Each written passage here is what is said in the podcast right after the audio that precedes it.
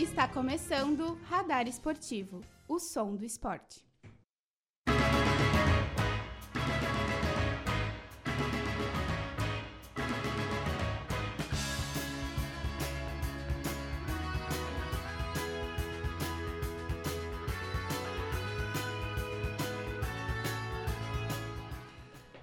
Muito boa tarde, ouvintes da UniFM 107.9.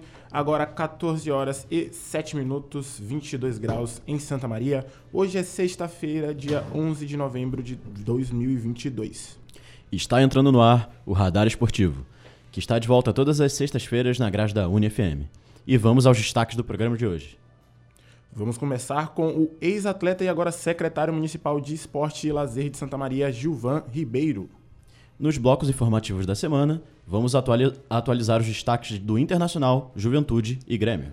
No quadro Radar Histórico, relembra relembraremos, melhor dizendo, a partida entre Internacional e Palmeiras, válida pelas quartas de final da Copa do Brasil de 2019. Na reportagem dessa semana, falaremos sobre Samuel Roque, lutador daqui de Santa Maria, que é bicampeão gaúcho e campeão nacional de Muay Thai. E trazemos o giro de notícias da semana com informações sobre outros esportes.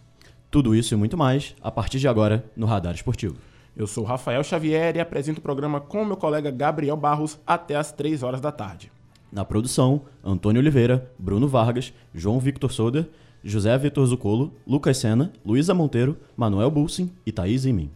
A edição do programa de hoje é de Flávia Morichita e a técnica de José Quartiero. Lembrando que o Radar Esportivo é um projeto de extensão do Centro de Ciências Sociais e Humanas e tem a orientação da professora Viviane Borelli. Agora, 14 é, horas e 8 minutos. 22 e... graus em Santa Maria. 22 graus em Santa Maria. O Radar Esportivo também está nas redes sociais. Você pode entrar em contato com a gente para enviar seu recadinho. Curta nossa página no Facebook, facebook.com.br Radar Esportivo UFSM. Siga o nosso Instagram, arroba Radar Esportivo, e o Twitter, arroba Radar UFSM.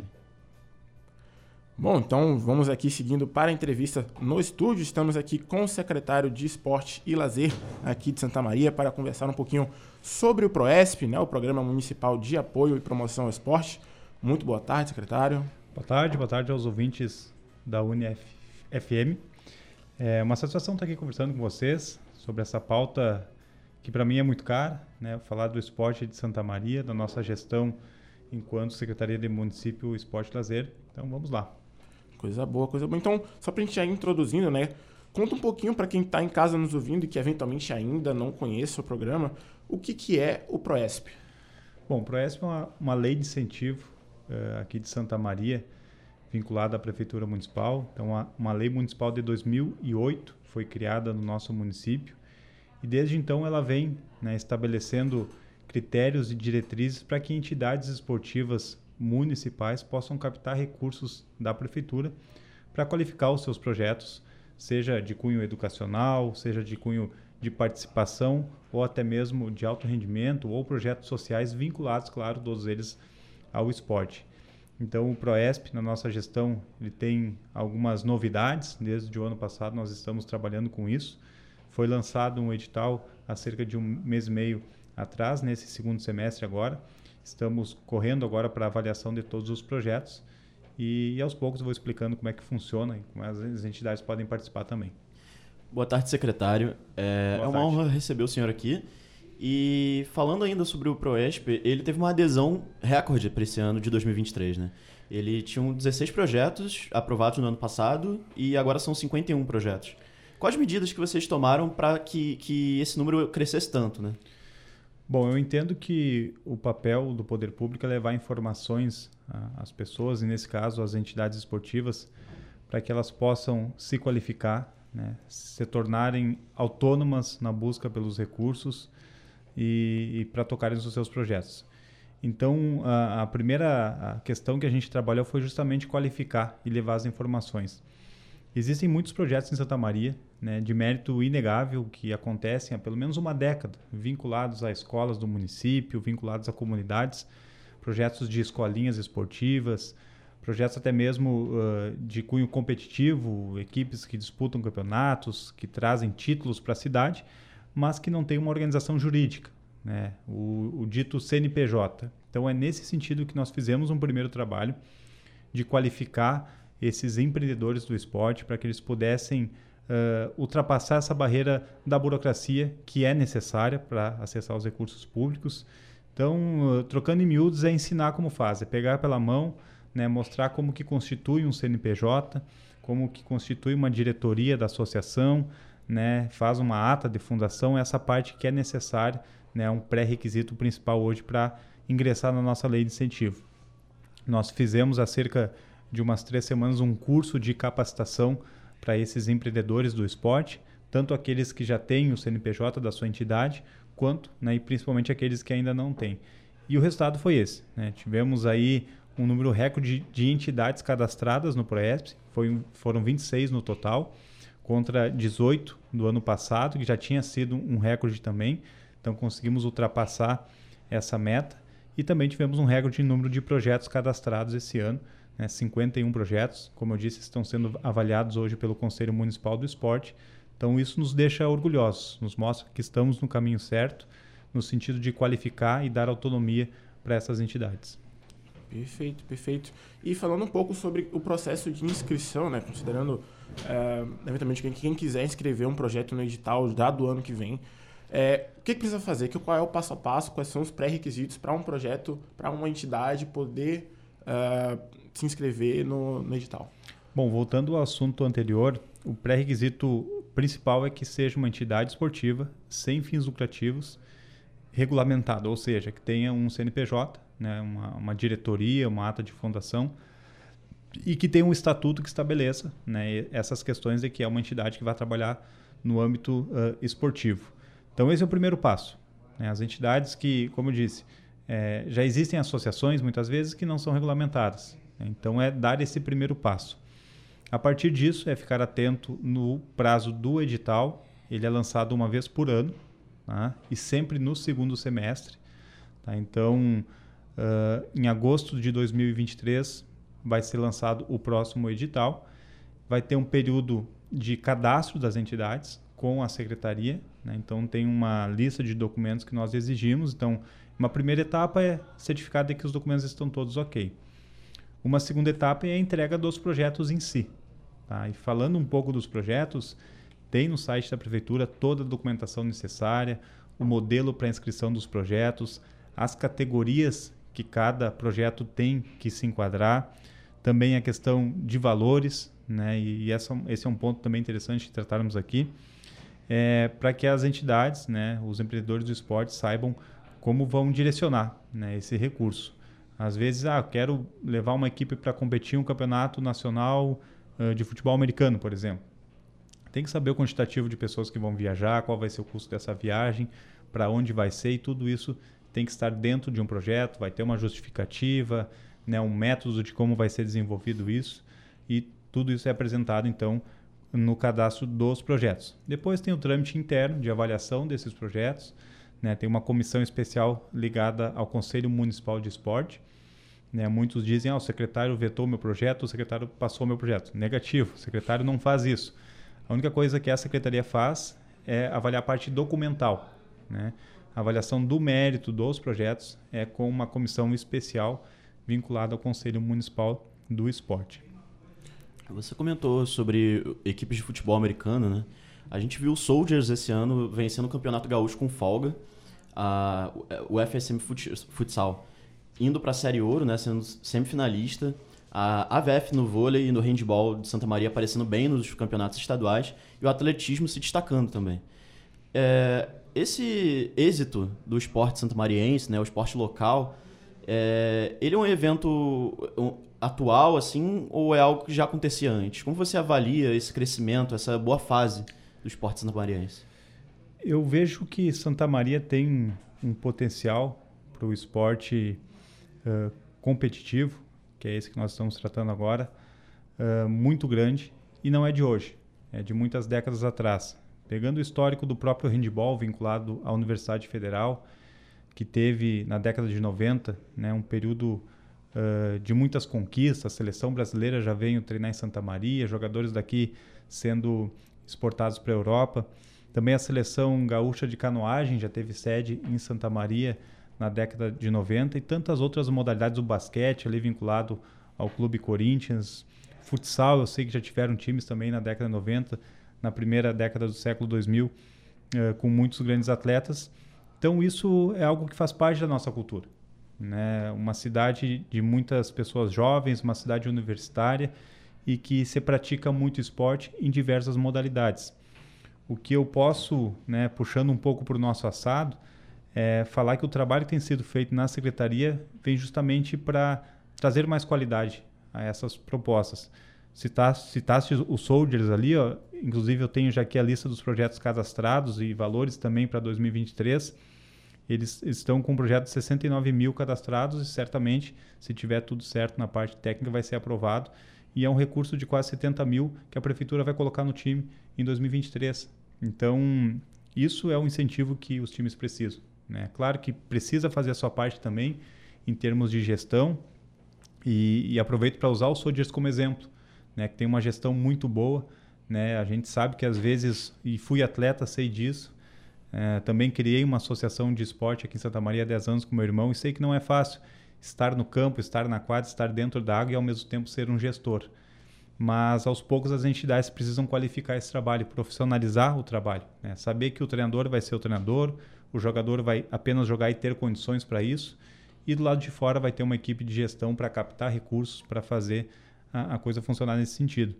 Então nós estamos trabalhando para isso, para que as entidades tenham autonomia, né? E falando de recurso, uma das questões que principalmente atraiu mais entidades esse ano né, foi a nossa grande conquista do recurso do Proesp, que triplicou de tamanho. Né? O Proesp em 2021, no edital 2021, com os recursos utilizados esse ano, uh, ficou disponibilizado cento, uh, 639 mil.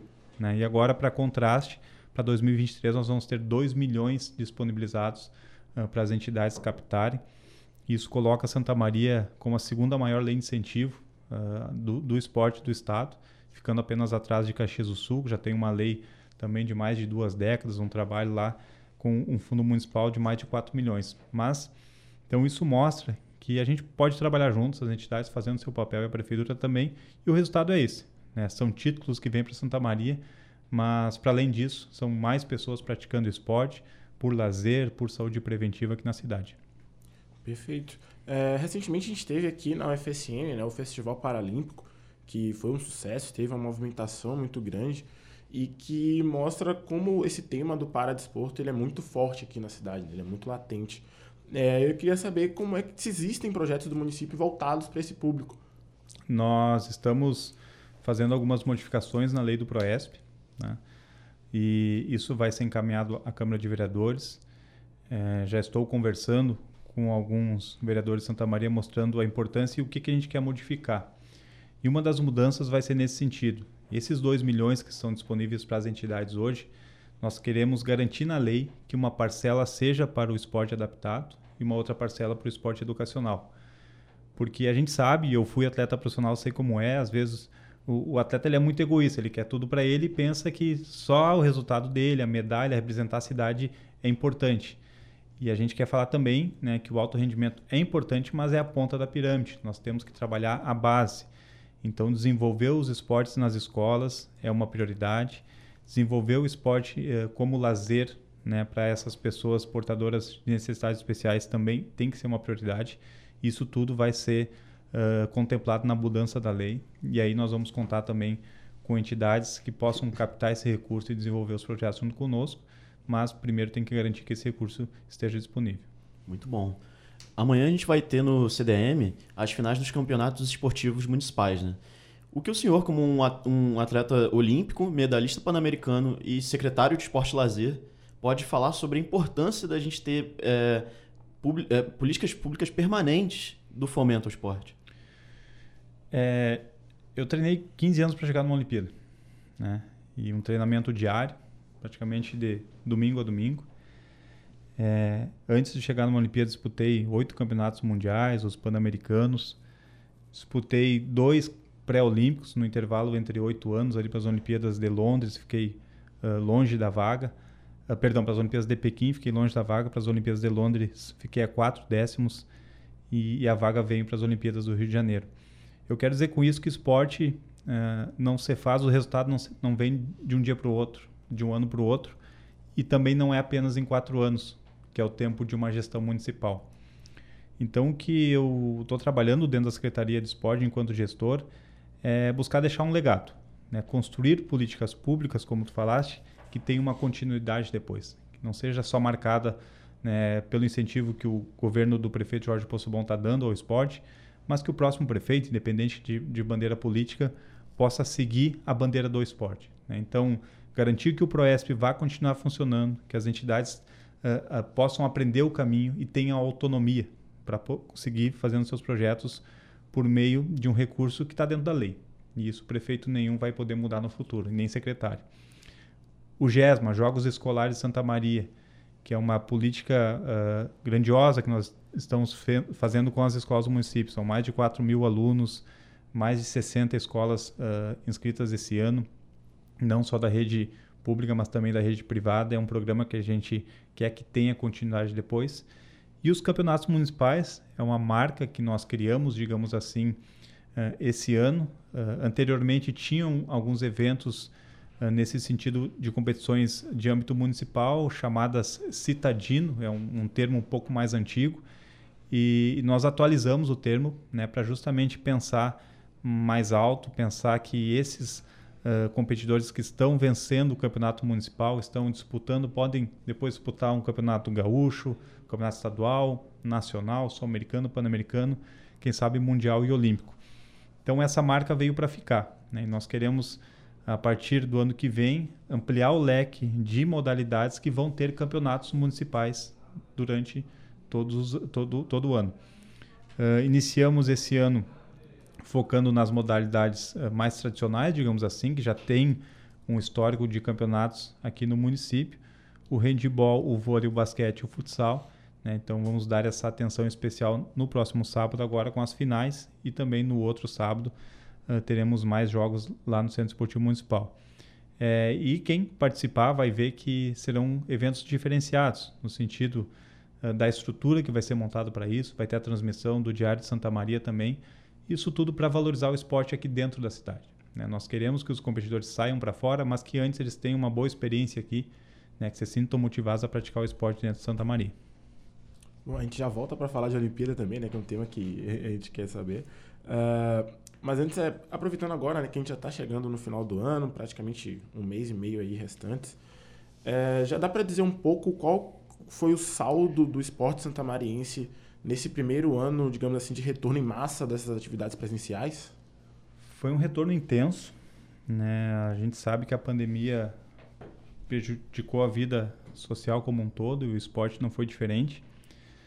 E nesse sentido, em 2021 foi, foi muito desafiador né, estar à frente da, da secretaria, porque nós tínhamos todas as restrições que a pandemia estabeleceu. Então, esporte é estar junto, né? E a gente não podia durante a pandemia era justamente estar junto. 2022, então, nós sentimos que essa energia represada veio com tudo, né? E, e isso se refletiu no número de eventos que nós realizamos, né? Tanto eventos integralmente feitos pela secretaria ou aqueles que entidades esportivas, iniciativas privadas nos procuram também para algum apoio. Eu ainda não fiz o balanço final do ano, mas eu tenho certeza que mais de 60 eventos esportivos foram realizados em Santa Maria com o apoio da Prefeitura Municipal, né, em pelo menos 30 modalidades. Então, isso mostra o grande potencial do esporte eh, de Santa Maria. E eu tenho uma máxima: aquele que não gosta de jogar futebol vai correr, aquele que não gosta de correr vai nadar, quem não gosta de nadar vai, vai fazer canoagem, enfim. O importante é estar praticando esporte. Por isso que nós estamos atentos a, a, todo o movimento que tem esportivo aqui em Santa Maria para sempre prestar algum apoio, seja por meio do Proesp, seja por meio dos jogos escolares. Também eu acho que vale destacar nesse sentido do GESMA, os jogos escolares, que nós ampliamos o número de modalidades para justamente incentivar aquele menino, aquela menina que está lá na escola, que eu me identifico um pouco, porque eu era péssimo no futebol, então não tinha uma outra modalidade esportiva na escola. E acabei conhecendo a canoagem, foi onde eu me dei bem. Desculpa.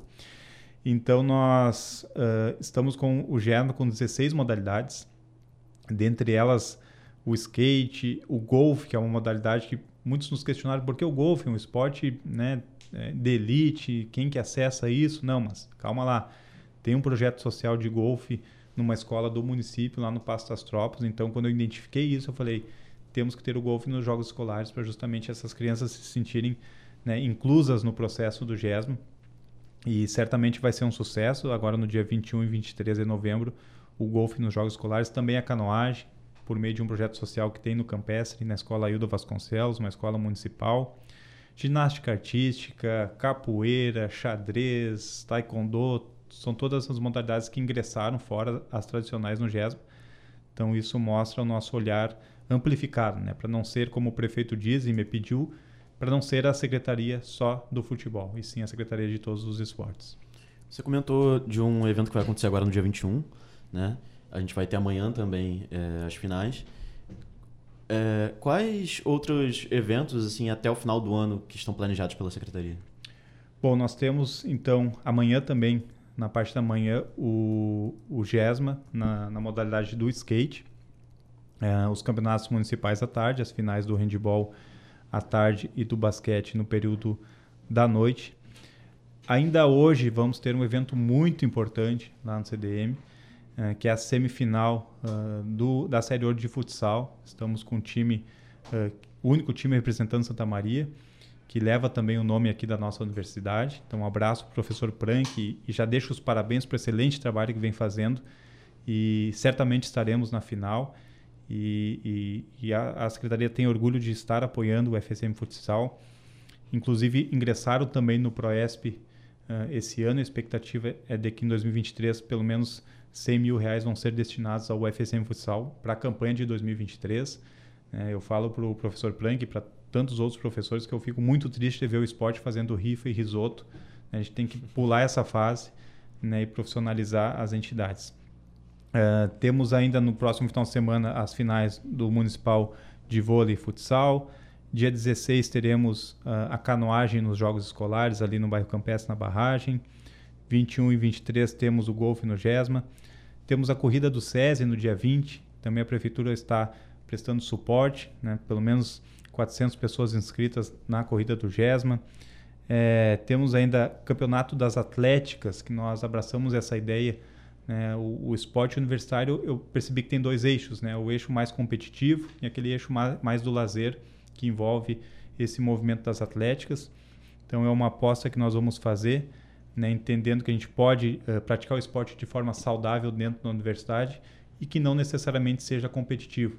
Né? Então, na conversa ali com, com os líderes e os gestores da Atlética, né, nós pedimos que a gente pudesse fazer um evento mais tranquilo, muito bem organizado, né? e estou vendo essa mobilização deles também lá no CDM. Depois, é claro, vai ter a tradicional festa com os universitários, que será em outro espaço, mas que no Centro Esportivo Municipal a gente possa então contemplar os jogos também das atléticas para desenvolver mais o esporte dentro da, das universidades. E estamos numa expectativa, já está marcado aqui no meu calendário, já passei para o professor Prank, de no dia 10 fazer a grande final da Série Ouro de Futsal aqui em Santa Maria, dando tudo certo hoje à noite. Já vamos deixar essa data reservada né, para que a gente tenha a grande final aqui, quem sabe conquistar esse título. É, você comentou bastante sobre a importância né, de pensar no esporte desde a base ali, com fomento à prática nas escolas. Uh, a gente queria saber um pouco também do outro lado, né? Que tipo de incentivo o município oferece para os idosos, pensando ali um pouco sobre a qualidade de vida, né? E a importância do esporte para todas as, a importância do esporte para todas as idades. Uma pergunta elementar. Nós tínhamos uma, uma pirâmide hoje, né? Pensando que o público jovem ocupava a base dessa pirâmide em termos quantitativos e o público idoso era uh, muito menor. E hoje essa pirâmide já não existe mais. Né? Pensa num, num quadrado, assim, em sentido de distribuir a população e, e, que bom, porque a expectativa de vida vem aumentando, isso diz respeito também à qualidade de vida no nosso país, aqui na nossa região central do estado. E temos sim uma demanda muito grande de idosos na prática esportiva, e por isso que no Centro Esportivo Municipal nós temos projetos específicos para isso. É, Estima-se que pelo menos 500 idosos praticam esportes gratuitamente hoje no CDM, na nossa academia, que funciona ah, de segunda a sexta-feira de forma gratuita. Temos uma academia também uh, gratuita aqui na Zona Norte, no Clube 21 de Abril. Já estamos por inaugurar uma academia no Ginásio Oreco, lá na zona uh, sudoeste da cidade, na Tangredo Neves, que também vai atender o público idoso. Uh, temos uma parceria com o NEMAEFS, que é um núcleo da professora Luciane Sanchotene, aqui ligado ao curso de Educação Física, que também trabalha várias atividades gratuitas ao público idoso. Temos a equipe de câmbio, que é um vôlei adaptado para esse público em específico. Né? Temos as escolinhas de câmbio lá no Centro Esportivo Municipal. Então, é uma série de atividades contínuas, né? não são apenas pontuais, para que os idosos se sintam contemplados e possam estar ali né, desenvolvendo atividades. Muito bom, a gente sabe que a pirâmide etária está mudando, né? isso é bem importante. Mas agora, indo para um lado mais pessoal, né? um pouco da sua trajetória. Como foi para você, enquanto atleta, representar a sua cidade, representar Santa Maria em uma Olimpíada e cravar o nome da cidade na canoagem como a décima melhor do mundo em 2016, é, lá na Lagoa Rodrigo de Freitas, que eu conheço muito bem, porque eu sou do Rio de Janeiro? Bom, é... essa é uma pergunta sempre difícil de responder, né? porque a experiência olímpica é algo. Talvez eu vou poetizar um pouco aqui, mas é algo até indescritível, né? porque são tantos anos de preparação né, que quando aquilo acontece é tão intenso, depois a gente não consegue é, traduzir isso em palavras. Mas chegar no Rio de Janeiro né, foi uma forma de, de entender também que eu poderia deixar um legado na história do esporte de Santa Maria, né, mostrando para essa garotada jovem que está aí nas periferias que, assim como eu, né, sonham, né, e eu um dia, 12 anos de idade, como eu disse, é, o único esporte que eu tive acesso era o futebol. E por meio de um projeto social, eu acessei a canoagem, que é um esporte também considerado de elite, né, em termos eh, financeiros, é um esporte caro, enfim.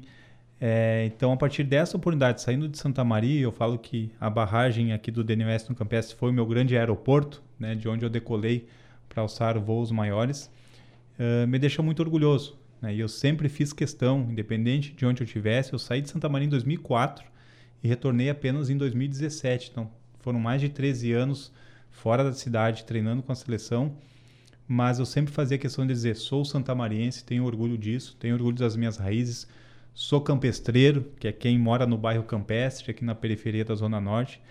Então, eu acho que o, o grande recado é esse: né? a gente lembrar de onde a gente sai, uh, trazer títulos, conquistar, mas que isso seja para nossa aldeia, que seja para elevar a autoestima de quem está aqui, né? independente de condição social né, que possa também sonhar, aproveitar as oportunidades. Então, acho que a, a, a, grande representação de participar da Olimpíada é isso. Não é nem a décima colocação, podia ser décima primeira, podia ser, podia ser nona, podia ser uma medalha. Enfim, isso é uma questão uh, mais de um resultado secundário, eu penso. Mas chegar até lá representa para mim muito né, deixar um legado e algo que eu nem sonhava quando comecei a, a, canoagem aqui com 12 anos de idade. Eu pensava, bom, vou tentar ganhar uma medalha no campeonato gaúcho ali. E essa medalha veio, e aí eu sonhei com uma medalha no campeonato nacional e acabou vindo também. Né? E acabei chegando na Olimpíada. Né? Sou o atleta de Santa Maria que mais medalhas conquistou em Jogos Pan-Americanos também. E, enfim, eu tenho muito orgulho disso. Né? E também, naturalmente, eu olho hoje para minha filha, que tem 7 anos de idade, e penso que é algo que eu construo para ela, né, para ela também uh, acreditar nos sonhos dela por meio do meu exemplo, seja uh, conquistar né, os espaços dela no esporte ou não, enfim, isso é ela que vai decidir. Mas uh, a gente chama na psicologia assim de emprestar o nosso desejo ao outro, né, por meio do nosso desejo, das nossas conquistas, para que o outro se sinta motivado também, inspirado nisso. Hum, você comentou bastante sobre legado, né, sobre deixar o seu legado. É, e de que forma você acredita que esse seu retrospecto, essa sua vivência, essa sua experiência como atleta contribui hoje para o seu trabalho na Secretaria de Esporte e Lazer?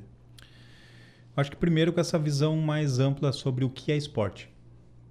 Né? Nós temos um histórico nas administrações públicas, não só de Santa Maria, mas eu conheço a realidade também de outros municípios e estados, né? de um esporte muito vinculado ao futebol. Né? E isso é, é, natural porque, enfim, somos o país do futebol, todas as conquistas da nossa seleção brasileira, a Copa do Mundo de Futebol mobiliza todo o país, isso é muito bonito e tem que preservar. Agora, isso não pode sombrear outras modalidades, né? outros trabalhos tão importantes quanto. Então, eu acho que essa visão mais ampla que o esporte olímpico nos traz é um diferencial que eu trago e que busco passar para a minha equipe também. E, e que fiz né, o nosso prefeito, o Jorge Possobon, é, entender e comprou essa ideia conosco, tem nos dado total autonomia para trabalhar. E, e, isso eu falo uh, quando estou com ele, assim, agradeço diariamente, porque de fato ele não intervém no nosso trabalho, ele nos dá segurança para poder avançar, então isso é muito importante. Tem uma grande equipe comigo, né, o, o, professor Lucas, uh, que é o nosso superintendente, o Tiago, que é o secretário adjunto, a minha chefe de gabinete, a Aline, que é advogada, mas também é lutadora de Muay Thai, o meu gerente setorial, Felipe, é profissional de educação física. Então, isso tudo faz a diferença, né? Ter uma, uma equipe uh, comigo que entenda o ideal que eu carrego, né? Que é olhar o esporte de uma forma ampliada e não pensar só o esporte competitivo. Acho que esse é outro diferencial. É pensar o esporte para a terceira idade, é pensar o esporte enquanto inclusão social, enquanto saúde preventiva, uh, para que a gente possa, de fato, atingir mais pessoas uh, e, e, e, mostrar isso. Eu, eu também falo para meus colegas secretários, eu brinco com eles que para mim a secretaria mais importante é da, da Esporte Lazer, é aquela que, que eu estou à frente, né, para justamente mostrar esse amor que eu tenho uh, pelo esporte e agora podendo unir essa paixão toda à gestão pública, né, a gente tem conseguido bons resultados. Pensando nesse seu histórico como atleta e hoje sendo secretário, é, você ainda consegue ter tempo no, no seu dia a dia para praticar o esporte, para vivenciar um pouco disso? Tenho sim. Foi hoje é sexta, né? É, Quarta-feira às oito e meia da noite eu estava na barragem remando. Então é o tempo que eu tenho encontrado é, mas, enfim, faz parte. Eu, hoje o meu treino é mais para manter a saúde mesmo. E me divido também entre uh, o curso de psicologia aqui na UFSM, que eu estou no oitavo semestre. Também a, a, minha filha Clara, que, que demanda uma energia muito gostosa assim, de acompanhar o crescimento dela. Uh, então, praticamente quase todos os dias eu estou com ela, assim. E isso é muito bom. Né? Então, tem a vida particular, a vida é, que vai se unindo à vida profissional e, e, é algo que eu deixava muito de lado enquanto fui atleta, né? Porque morando longe de Santa Maria, quando eu saí da cidade, né, abdiquei de muitas coisas, os amigos que eu deixei para trás, a própria família, meus pais, fiquei né, dos, dos 15 anos aos 27 morando uh, longe. Então, o esporte nos exige isso para poder alcançar objetivos grandes no esporte de alto rendimento. Então hoje eu tenho muito trabalho com a secretaria, é, são sete dias por semana conectado, independente de horário, e sobra pouco tempo para fazer os treinos, mas também tenho me dedicado aos estudos e à família. Muito trazendo um pouco ainda dessa sua visão pessoal, mas aliado com o trabalho na secretaria, qual seria, se elencar um, assim, qual seria o seu maior objetivo no cargo hoje de secretário do esporte aqui na cidade? É, é estabelecer essa importância do esporte e lazer na gestão pública, né? Porque eu vejo o histórico, né? Eu acho que tenho propriedade para falar disso porque estive do outro lado, né? Nos últimos, pelo menos nos últimos 20 anos aí.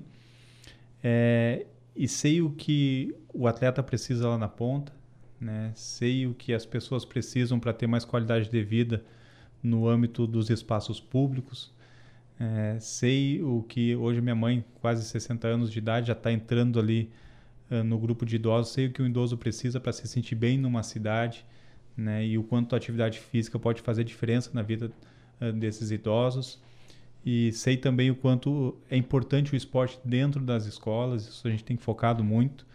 Né? Então é, é, é chamar atenção para a comunidade como um todo e para nossa gestão em si, que hoje nós já temos né? Isso acho que muito bem estabelecido, como eu disse, tem o nosso prefeito aqui que é grande parceiro nosso uh, nessa política da, da mas para que os próximos e futuros gestores, prefeitos de Santa Maria, vereadores, secretários, né, possam olhar a partir da nossa gestão o quanto o esporte é importante. Né? Porque às vezes isso fica muito no discurso, o esporte tira das drogas, o esporte é saúde, tá? Mas como é que faz isso na prática? Como é que faz isso chegar na ponta? Então, é mostrando o resultado. Né? Então, os resultados que nós estamos apresentando em todos os eixos de trabalho é justamente para que tenha uma continuidade depois. Né? Esse é o, o, principal objetivo. Bom, você trouxe algumas pitadas, né, alguns pedacinhos disso para a gente aqui, mas conta um pouco mais sobre o projeto Remar, sobre o, o projeto Remar Olímpico e sobre a, a cena. Né? A cena é um projeto que nasceu de um almoço em família. Quando eu tinha 22 anos, o meu irmão ligeiramente mais velho do que eu, com 23, é, da nossa intenção de devolver, uh, de certa forma, à comunidade de Santa Maria uh, a mesma oportunidade que nós tivemos, de poder ingressar no, no esporte e, e, com isso poder alçar voos aí pelo mundo. E, e nós visualizamos na comunidade do Campestre, que é onde nós passamos ali a primeira infância, a grande oportunidade para isso, justamente na escola onde meu irmão e eu estudamos o ensino fundamental, que é a Escola Hilda Vasconcelos, de criar uma associação de canoagem e iniciar um projeto vinculado à escola para que aquelas crianças, e curiosamente muitos deles filhos dos nossos colegas, filhos dos nossos amigos do tempo de infância, que hoje estão no nosso projeto. Então foi nesse intuito que a Cena nasceu, a Associação Santamarense de Esportes Náuticos, para desenvolver os esportes náuticos a remo aqui em Santa Maria e, e para além disso, e talvez principalmente também, para trabalhar a questão da preservação ambiental da barragem do DNOS. Tá? Porque nós, até hoje eu moro ali no bairro Campestre, que é uma região talvez uma das mais, o um bairro mais verde de Santa Maria, e nos preocupa muito né, que as próximas gerações, a minha filha, os filhos de vocês, enfim, é, tenham uma Santa Maria preservada. E isso é responsabilidade nossa. Muitos dizem que o futuro né, pertence às crianças, que o futuro é das crianças, sim, mas a responsabilidade é nossa. Nós temos que educar essas crianças né, e conduzi-las por um caminho de, nesse caso, preservar os recursos naturais. Então a cena vem nesse sentido também, né, um trabalho há mais de 10 anos ali uh, uh, estabelecido na barragem do DNOS, preservando todos os recursos uh, de uma água que nós tomamos ainda, que é utilizada né, como fonte de recursos para a cidade. E, e, é um projeto que hoje eu estou um pouco afastado, naturalmente, né, por, pelo envolvimento com a prefeitura. Não faço mais parte da diretoria técnica da cena ali no estatuto, para justamente poder separar as coisas, né, em termos é, jurídicos principalmente. Mas não tem como negar né, que tem um carinho especial. Hoje o presidente da cena é o professor Mauro, que está à frente dos trabalhos seguimos com os projetos, né, tanto no âmbito social quanto competitivo também. Bom, a gente já vai encaminhando então para o finalzinho aqui dessa entrevista. É, se quiser deixar um último recado para quem está nos ouvindo, talvez fazer um convite para os eventos desse final de semana, fica à vontade. Eu quero dizer que todos os caminhos levam ao Centro Esportivo Municipal hoje à noite, né? Então, para torcer pelo nosso UFSM Futsal, vamos lá garantir essa vaga para a grande final da Série Ouro. E também amanhã, que será um grande dia de festa, a partir das 12 horas os portões estarão abertos. Quem tem filho pode levar, vai ter espaço kids, vai ter food truck, é, terão atrações musicais, culturais, além, é claro, da cereja do bolo, que são as grandes finais do Campeonato Municipal de Handball e Basquete. Então fica esse convite, a entrada é gratuita, né? estejam conosco contemplando esse final de semana de muito esporte aqui em Santa Maria. Então é isso. Muito obrigado mesmo pela sua participação. Tenho certeza que os nossos ouvintes é, acompanharam fervorosamente aqui, porque realmente a sua presença aqui engrandece o nosso programa. É, muito obrigado. Agora são 14 horas e 45 minutos, 22 graus em Santa Maria. Esse é o Radar Esportivo, o som do esporte. Vamos ouvir agora a reportagem da semana sobre Samuel Roque, lutador daqui de Santa Maria, produzida pelo João Victor e pelo José Victor. Boa tarde, ouvintes do Radar Esportivo.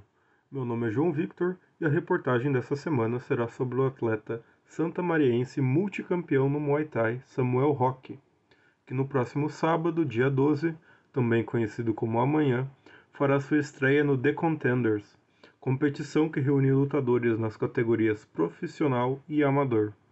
As lutas ocorrerão na cidade de Portão, no interior do estado, com início às 13 horas. Com mais de seis anos de carreira, Samuel, de apenas 21, ano, 21 anos de idade, detém um cartel positivo, com oito vitórias e apenas duas derrotas. Além de ser bicampeão gaúcho, ele também é campeão nacional na categoria de 65 quilos.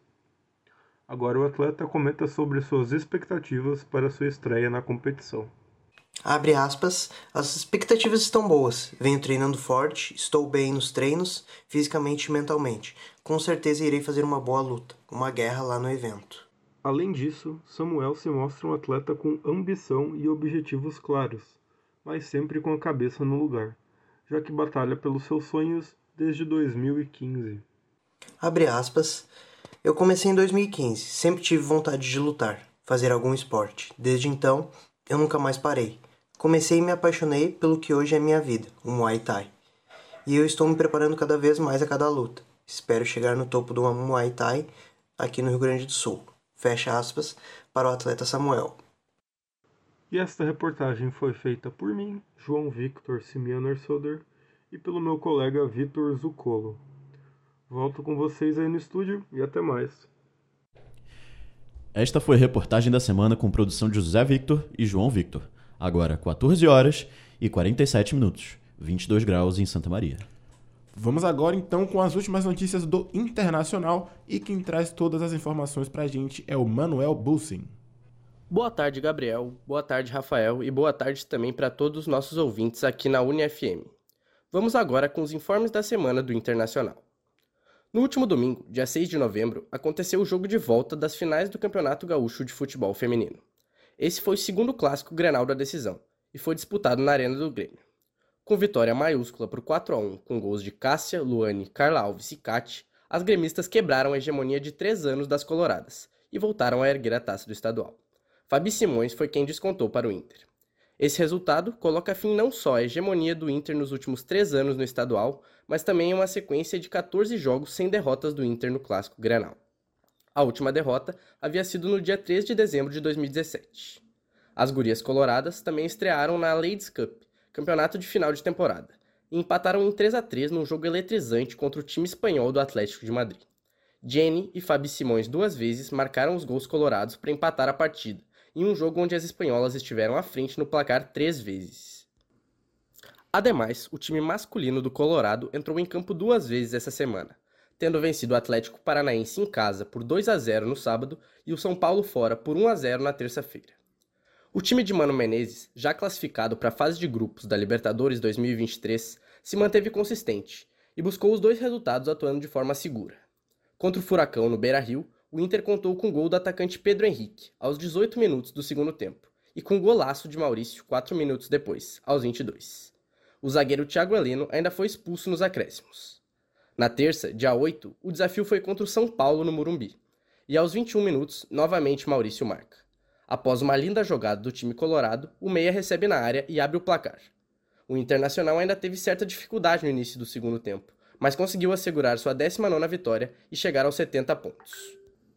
Com esses resultados, a equipe colorada se manteve na segunda colocação, 11 pontos atrás do já campeão Palmeiras e 3 à frente do terceiro colocado Fluminense. O Inter enfrenta o Palmeiras no domingo, dia 13 de novembro, pela última rodada do campeonato, e depende apenas de um empate contra o campeão ou de que o Flu não vença o Red Bull Bragantino para garantir o vice-campeonato e a premiação de mais de 42 milhões de reais.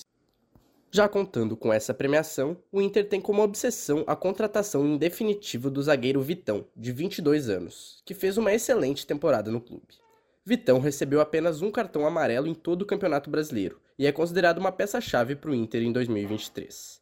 Segundo especulações, o Shakhtar já teria definido um valor para a compra do zagueiro, em torno de 41 milhões de reais, e é por isso tão importante a confirmação dessa segunda colocação no Brasileirão. Aí, tipo, esse foi o informe do Internacional com Manuel Bussin. E agora são 14 horas e 50 minutos, 22 graus em Santa Maria. E seguindo o informativo da semana, vamos conferir o que a equipe do Grêmio teve de destaque nos últimos dias. Boa tarde, Rafael. Boa tarde, Gabriel. Boa tarde a todos os ouvintes da UniFM. A semana tricolor começou da melhor forma possível, com faixa no peito e taça na mão. No último domingo, as gurias gremistas venceram o Internacional na decisão do Campeonato Gaúcho. Após o empate em 1 a 1 no jogo de ida, o Grêmio aplicou uma goleada de 4 a 1 e conquistou o título pela quarta vez, acabando com uma seca de 4 anos sem títulos. Cássia, Luane, Carla Alves e Cate fizeram os gols da equipe.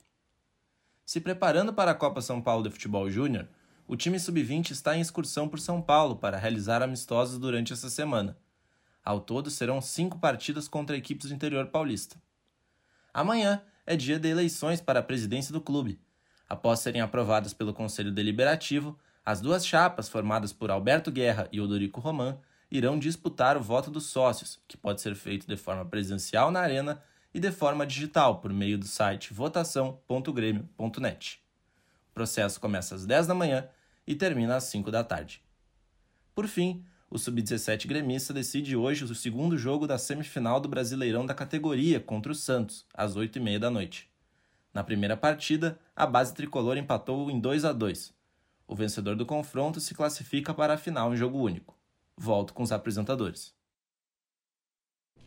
Você conferiu o informe do Grêmio feito pelo Antônio. Agora são 14 horas e 52 minutos, 22 graus em Santa Maria. E finalizando os informes da semana, a Thaís Imig está no estúdio para trazer as últimas notícias do Juventude. Boa tarde, Rafa e Gabriel. Boa tarde para você que está ouvindo mais um programa do Radar Esportivo. Vou começar pelo futebol feminino, que foi destaque nesse último final de semana. As Esmeraldas venceram o Elite por 7 a 0 na disputa do terceiro lugar e se consagraram campeãs do interior no gauchão feminino. Isso porque o Grêmio e o Inter disputam o título, disputaram né, o título da competição. Os gols do Juventude foram marcados por Bruna, Teté, três vezes, Claudiana, Carol e Michele. Essa foi a primeira taça do clube desde a reabertura do departamento no ano de 2021. Além da taça, elas também garantiram uma premiação de 10 mil reais e a vaga de, do, no Brasileirão Feminino A3 da próxima temporada. A equipe masculina vai se encaminhando para o fim da temporada e já se organiza para 2023. Na última quarta-feira, em jogo válido pela penúltima rodada do Brasileirão Série B, Série A, o Juventude empatou com o Flamengo no Alfredo Giacone em 2 a 2.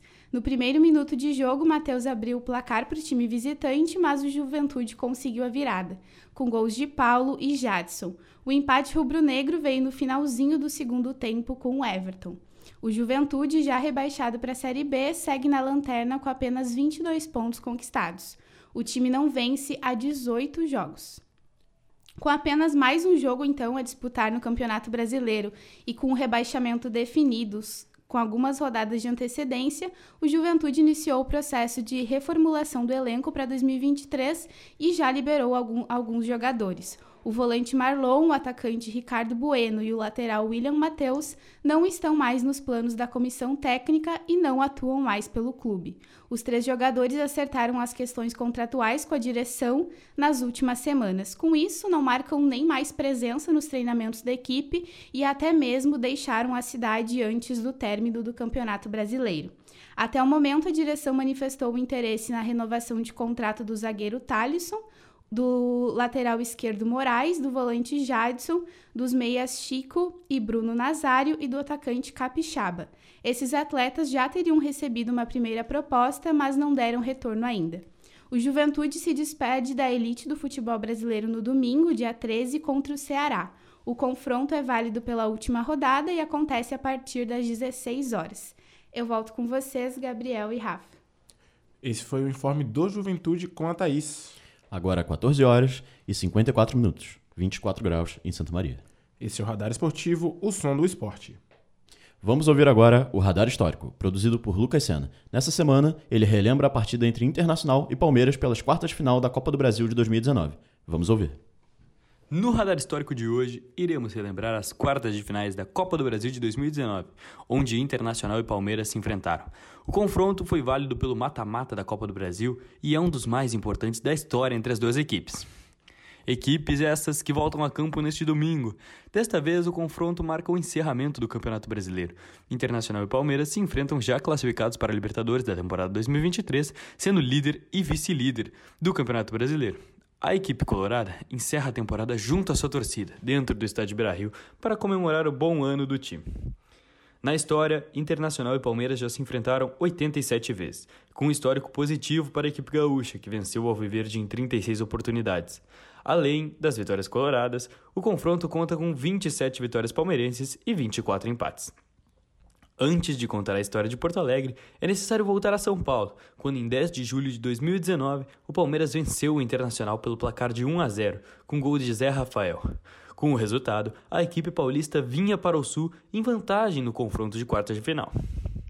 Já no Sul, a história começava a ser contada de forma diferente. Precisando do resultado, o Colorado foi para cima, em busca do empate no placar agregado. E ainda no primeiro tempo, após bola espirrada em chute de Edenilson, Patrick chutou forte para o fundo das redes. 1 a 0 Internacional. Torcida do Palmeiras que a gente mostrou no começo do jogo, no começo da transmissão, em bom número. Olha o Edenilson, arrumou para o pé esquerdo, bateu pro gol, foi travado. Patrick bateu pro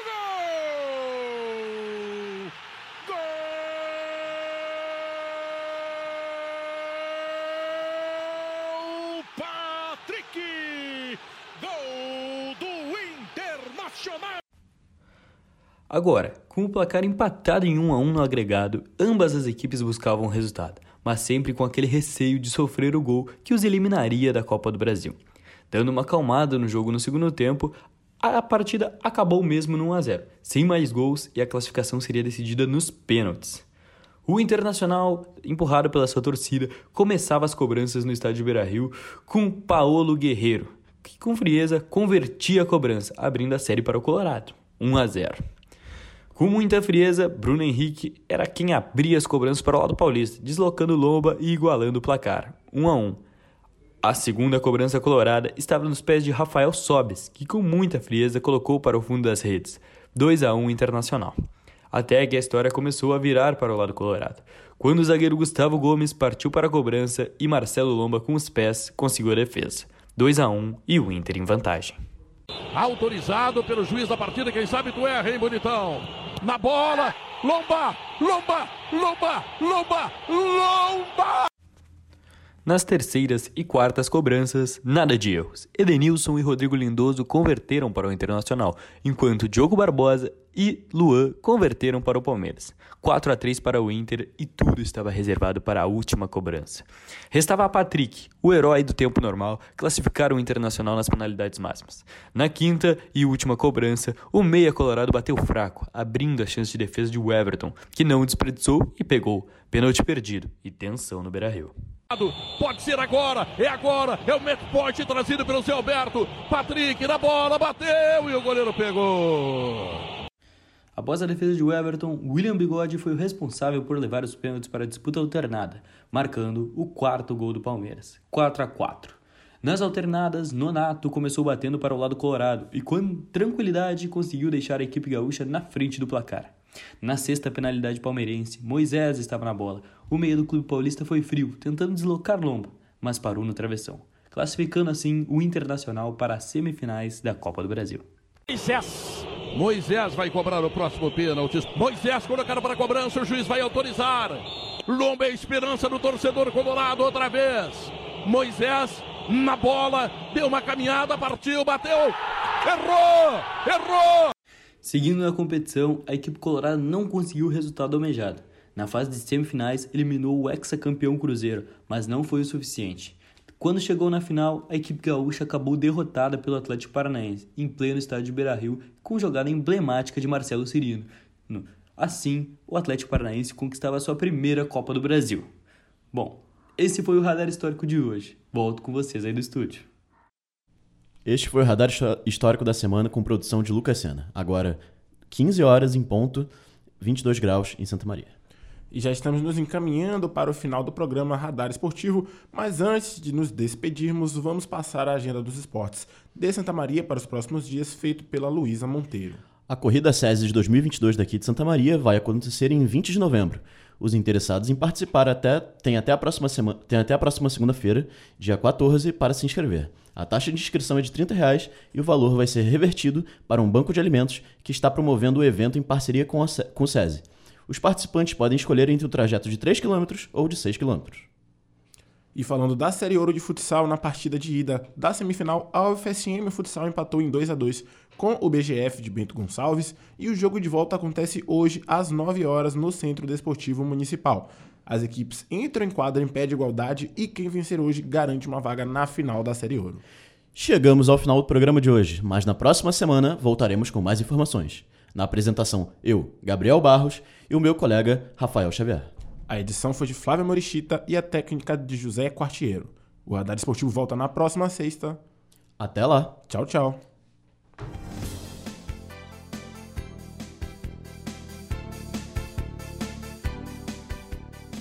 Você acabou de ouvir o programa Radar Esportivo, o som do esporte.